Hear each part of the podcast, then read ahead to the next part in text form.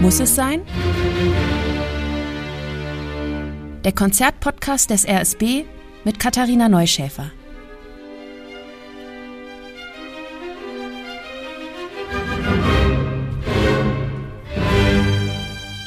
Das Werk, um das es heute geht, ist für mich am ehesten mit einem Gebirge zu vergleichen. Es reicht bis in die Wolken und darüber hinaus. Unfassbar vielschichtig und monumental, dabei extrem schwer zu bezwingen und unfassbar schön.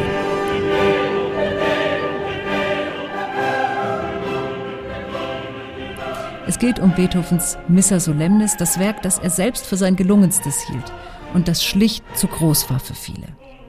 Ihr hört es im Konzert mit dem RSB und dem Rundfunkchor Berlin unter der Leitung von Wladimir Jorowski. Die Solisten sind Mia Persson, Samantha Henke, Sebastian Kohlheib und Tarek Nasmi. Choreinstudierung Chais Lenars. Und damit hallo zu unserem Podcast Muss es sein.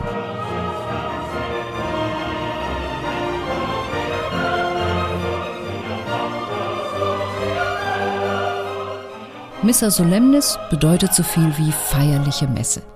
Es geht um ein Werk, das auf der Liturgie, also auf dem Ablauf und dem Text eines Gottesdienstes aufbaut und es soll ihn auch musikalisch begleiten. Und daraus ergeben sich auch die Abschnitte.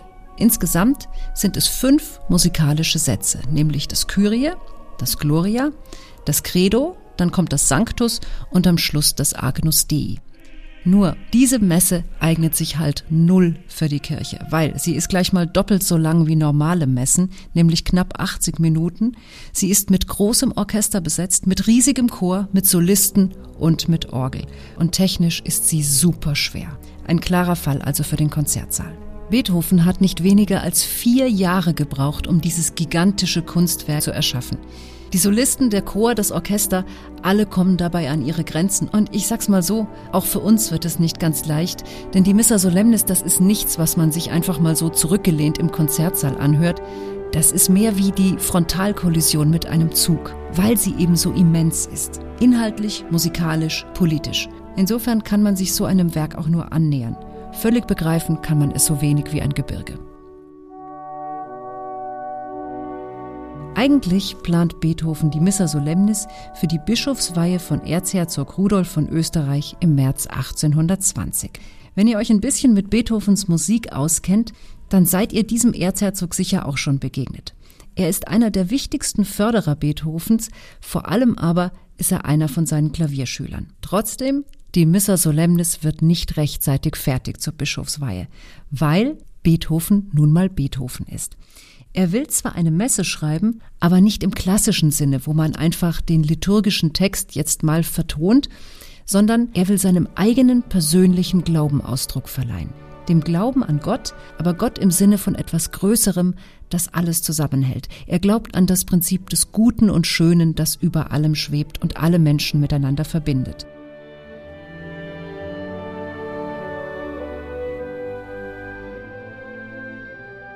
Beethoven kniet sich richtig rein in die Arbeit. Er liest theologische Schriften, er übersetzt die lateinische Messe ins Deutsche, damit er alles ganz genau und richtig interpretieren kann. Und dann nimmt er sich auch noch die Kirchenmusik vor. Und er studiert, wie seine Vorgänger komponiert haben. Also die Kompositionstechniken der frühesten Mönche, dann die Weiterentwicklung der Kirchenmusik über Palestrina, über Bach bis hin zu Händel und Haydn. Hier hört ihr jetzt den Anfang der Missa Solemnis, das Kyrie, also das Herr erbarme dich.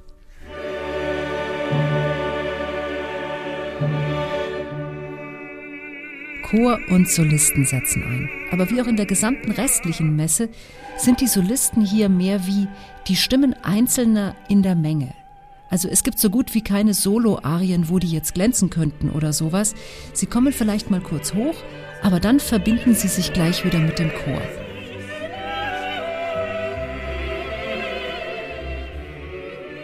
Hier das Christe eleison, also das Christus erbarme dich.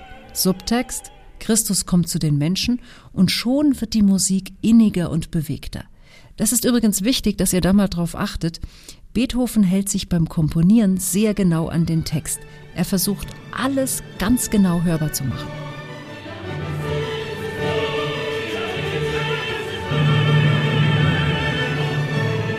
Was geht euch zu dieser Musik durch den Kopf? Wir sind im zweiten Satz angekommen, im Gloria. Ehre sei Gott in der Höhe. Das wäre der entsprechende Abschnitt im Gottesdienst, also der Lobpreis. Das hier klingt doch nach Pracht und es klingt nach Licht. Mich erinnert es ein kleines bisschen an den Anfang vom Weihnachtsoratorium von Bach. Und hier will Beethoven das himmlische Heer in Szene setzen. Hier singen die Engel.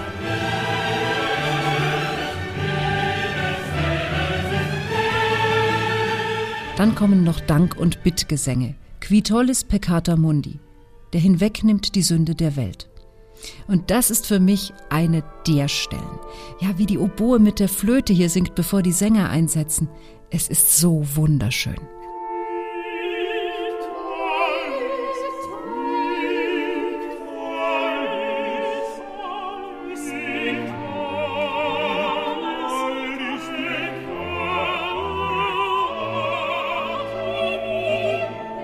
Beethoven war übrigens schon taub, als er die Missa Solemnis komponiert hat.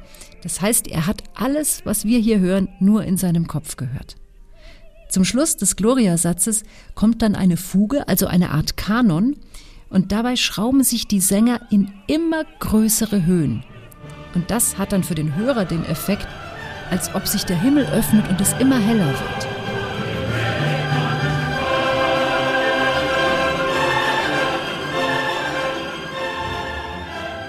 Für die Sänger dagegen, vor allem die Sopranstimmen, wird dagegen die Luft ganz schön dünn, denn die müssen die hohen Töne nicht nur streifen, sondern manchmal müssen die die sogar aushalten.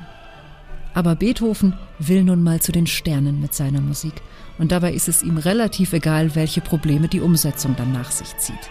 Er gibt alles und er verlangt alles.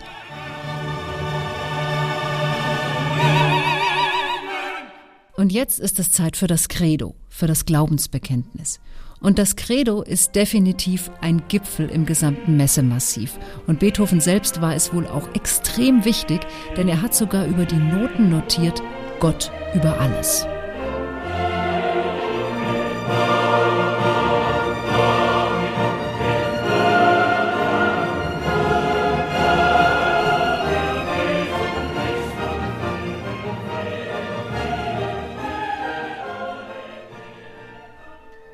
Das Glaubensbekenntnis läuft ab.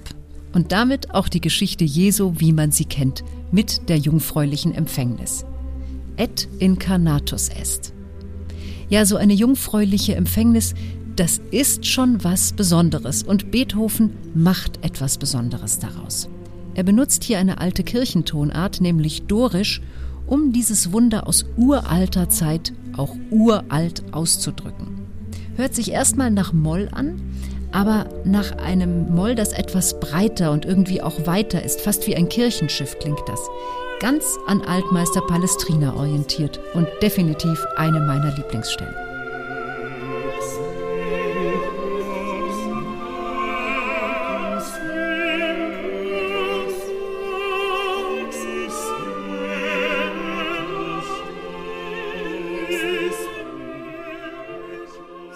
Tief- und Endpunkt dieses Menschenlebens ist natürlich die Kreuzigung. Und wenn ihr genau hinhört, dann hört ihr sogar die Hammerschläge. Und die Musik klingt bedrohlich und schneidend.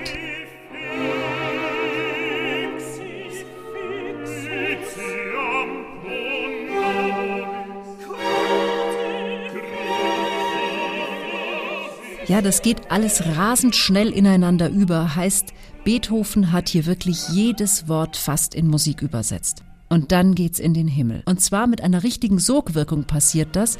Es startet eine Doppelfuge, also zwei Themen jagen sich hier und plötzlich wird das Tempo schneller. Wie in einem Strudel zieht uns Beethoven nach oben, schließlich sogar mit einem Trippelfugato. Jetzt wirbeln sogar drei Themen umeinander und es kann einem fast schwindlig werden.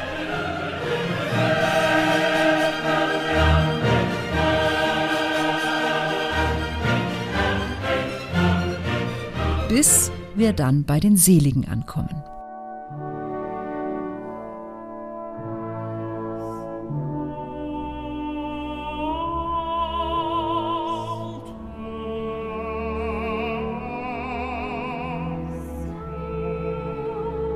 Willkommen im Himmel.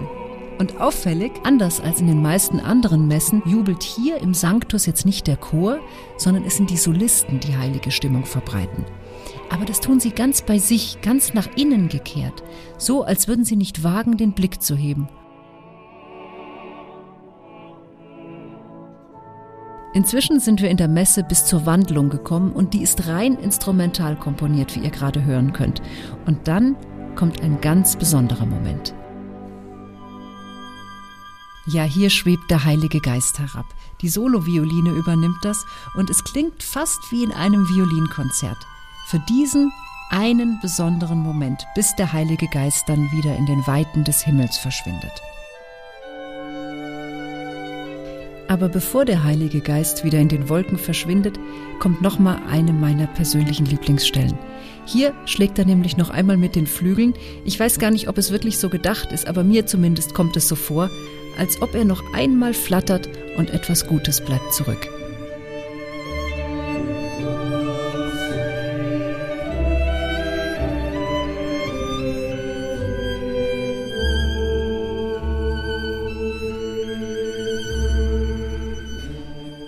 Von Herzen möge es wieder zu Herzen gehen. Diesen Leitspruch gibt Beethoven seiner Missa Solemnis mit auf den Weg.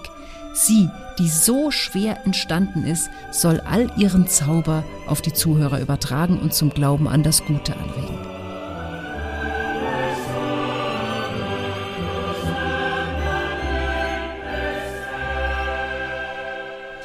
Was jetzt noch fehlt, ist das Friedensgebet. Es geht nämlich schon Richtung Ende der Messe. Der fünfte Satz, also das Agnus Dei, das Lamm Gottes, ist an der Reihe.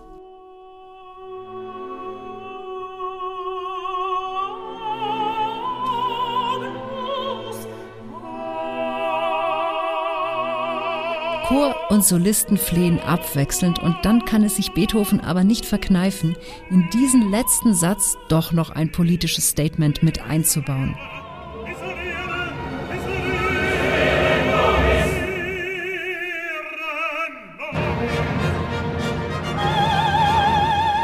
Kriegstrommeln hört man, Fanfaren und Kanonendonner. In das Friedensgebet mischen sich jetzt Erinnerungen an den realen Krieg.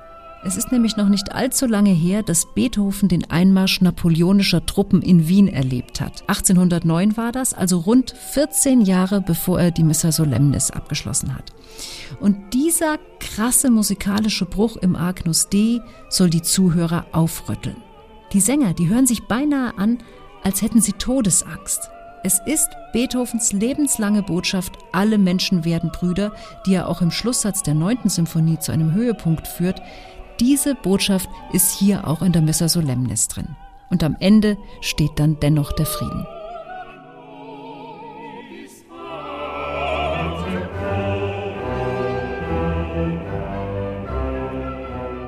So viel gibt es zu sagen und noch viel mehr. Vielleicht könnt ihr ja das eine oder andere mit ins Konzert nehmen. Ansonsten nehmt euch die Ruhe und stellt euch diesem gewaltigen Kunstwerk, so wie man zu einem Gebirge aufschaut. Man staunt und nimmt hin, dass man es in seinem Ausmaß niemals ganz begreifen kann. Euch einen berührenden Konzertabend.